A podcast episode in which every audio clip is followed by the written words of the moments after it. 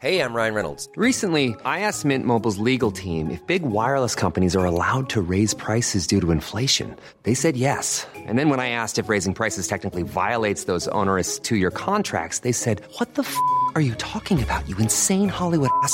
So to recap, we're cutting the price of Mint Unlimited from $30 a month to just $15 a month. Give it a try at mintmobile.com slash switch. $45 upfront for three months plus taxes and fees. Promo rate for new customers for limited time. Unlimited more than 40 gigabytes per month. Slows. Full terms at mintmobile.com.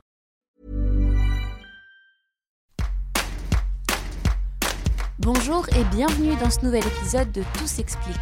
Rappelez-vous, avant l'été, on avait consacré un épisode de Tout s'explique sur les seniors et leur sexualité. Dans cet épisode, on avait discuté avec Véronique Cayado, ingénieure de recherche en sciences humaines, spécialiste des questions du vieillissement.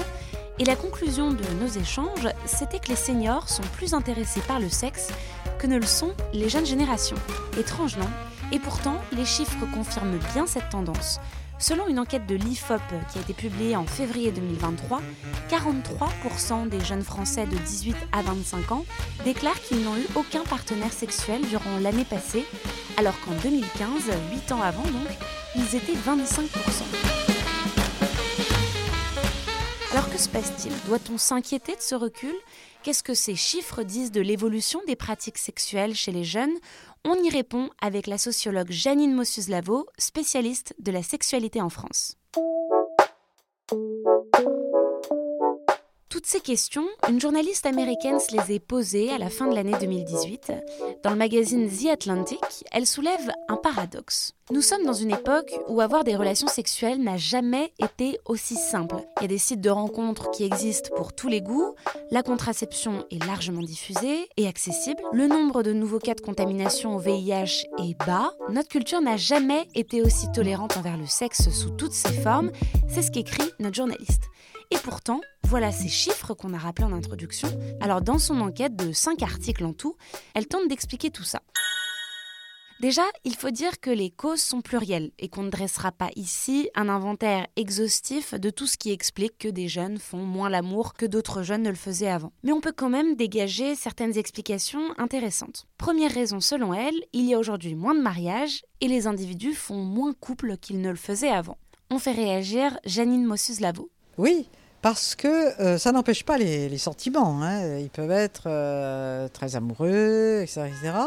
Mais euh, la notion de couple habitant ensemble, c'est pas évident pour des tas de raisons matérielles, etc.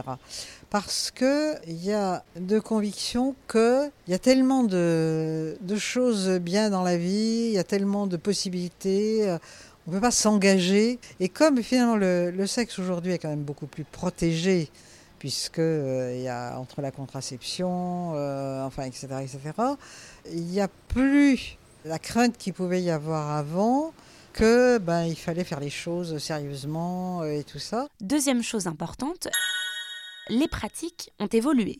Ce qui hier était considéré comme simplement des préliminaires sont aujourd'hui considérés comme une relation sexuelle. Ce qu'on voit quand même de plus en plus, on le voit chez les jeunes, mais on le voit je veux dire, un peu dans la, disons, la partie, enfin la, première partie jeune de la population, disons les moins de, 40 ans ou quelque chose comme ça. Enfin, moi, ce que j'ai constaté dans mes, dans mes enquêtes récentes, c'est qu'il y a une espèce de, comment dire, de désacralisation de la pénétration et que sont considérées euh, finalement comme euh, relations sexuelles euh, aussi bien la fellation, les caresses diverses et variées et tout ça, mais que ça ne correspond pas forcément à la définition de la relation sexuelle classique, qui, est la, pénétration. Il y a des tas de choses qui étaient considérées, si vous voulez, avant comme ce qu'on appelait des préliminaires et qui maintenant sont considérés comme de la sexualité à part entière. Et dans les nombreux chiffres qui sont cités dans les enquêtes, pas sûr que ces pratiques sexuelles soient prises en compte. Autre raison qui explique cette baisse de la sexualité chez les jeunes,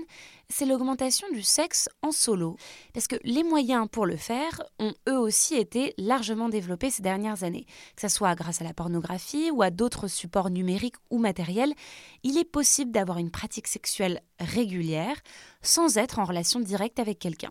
Chez les femmes, par exemple aux États-Unis, entre 1995 et 2014, la pratique de la masturbation a triplé. Sur ce sujet de la masturbation, Janine Mossus-Lavo nous donne son analyse. D'abord, intéressant et je trouve positif, c'est le fait que les, femmes, elles disent sans doute plus qu'avant qu'elles se masturbent. Et puis le fait que sans doute elles le font plus parce qu'on a vu dans des enquêtes plus anciennes qu'il y a des, femmes qui ne savaient pas trop euh, où était leur clitoris, même comment ça s'appelait, euh, etc., etc., et euh, ce qu'il fallait faire pour avoir cette décharge électrique. Quoi. En gros, c'est ça. Ce que constate la journaliste Kate Julians de The Atlantic, c'est qu'il est aujourd'hui beaucoup plus facile de satisfaire ses désirs sexuels en étant seul, donc. Et cette pratique du sexe en solitaire, disons que le Covid et la pandémie n'a pas calmé les choses. Ça a même changé beaucoup de choses.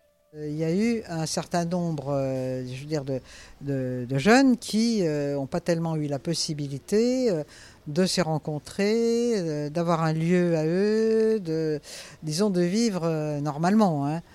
Et puis, euh, effectivement, ce qu'on voit dans les, les enquêtes actuelles, c'est qu'il y a cette anxiété, qui est de l'angoisse pour certains, etc., qui a été quasiment imposée par le Covid et par euh, deux ans de vie un peu euh, à l'écart. Ça a généré quand même quelque chose, moi, que je trouve terrible. La phrase de, de Sartre, euh, l'enfer, c'est les autres. Et là, c'était un peu ça. C'était l'enfer, c'est les autres, parce que les autres sont dangereux pour moi. Alors, est-ce que c'est aussi un inhibiteur de désir? Ça peut l'être. La peur euh, la peur de l'autre, euh, ça vous incite pas à vous jeter dans ses bras. hein. Notre sociologue évoque l'anxiété, l'anxiété sociale, comme un facteur d'inhibition du désir sexuel, c'est-à-dire un facteur qui coupe court à tout désir. On l'a vu dans des enquêtes récentes, les jeunes générations sont très concernées par l'anxiété. En 2021, un jeune sur quatre se dit souvent déprimé, selon une enquête de l'UNICEF.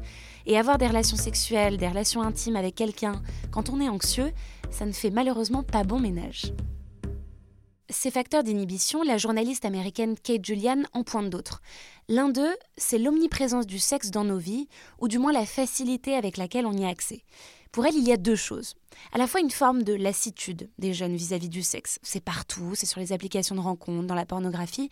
C'est devenu quelque chose d'assez banal. Et puis il y a aussi, notamment à cause des applications de rencontres, un sentiment d'intimidation. Soit parce que on a peur que l'autre trouve mieux ailleurs, soit parce que nous-mêmes, on se dit qu'on va trouver mieux, ou soit parce qu'il y a trop de possibilités et qu'on n'arrive pas à se lancer. Tout ça génère des carences en relations humaines extrêmement importantes selon la journaliste. Et c'est sur ce point que la sociologue Janine Mossus-Lavo insiste à la fin de notre entretien. Parler d'un désintérêt des jeunes vis-à-vis du sexe, il ne faut pas, selon elle, le brandir comme un étendard pour parler du mal-être des jeunes. Ça dépend aussi des jeunes. Vous avez des jeunes euh, qui sont très bien euh, en n'ayant pas des relations sexuelles tout le temps, mais en, euh, de façon, comment dire, modérée ou je sais pas quoi, parce que bah, se consacrent aussi à leurs études. Et que l'important, c'est plutôt qu'ils aient des relations, des vraies relations affectives, que ce soit de l'amour ou de l'amitié, mais euh, c'est quand même ça qui euh, les porte, les structures, etc. Et il ne faut pas euh, considérer que finalement, la mesure du bien-être, c'est le nombre de rapports sexuels par semaine. Ça, serait idiot. C'est un peu la, règle pour certains. Je baisse donc je suis. Voilà. Alors on peut aller plus loin si vous voulez, si on essaye de contrer un peu ce que racontent les gens qui disent bah oui, si euh, j'en baisse c'est mieux, etc. Ils baissent d'accord, mais est-ce qu'ils ont un orgasme? Ah, là, euh, c'est pas si systématique que ça. Bon, alors est-ce que ça donne du bien-être ça? Bah pas forcément. Avoir moins de relations sexuelles, cela ne veut donc pas forcément dire être moins heureux, mais ces chiffres révèlent surtout un effritement des relations humaines, un phénomène plus global que la simple relation sexuelle. Merci d'avoir écouté cet épisode de Tout s'explique. S'il vous a plu, n'hésitez pas à le partager, à en parler autour de vous et surtout à vous abonner sur votre plateforme ou appli d'écoute préférée. À très vite et d'ici là, bonne écoute des podcasts de 20 minutes.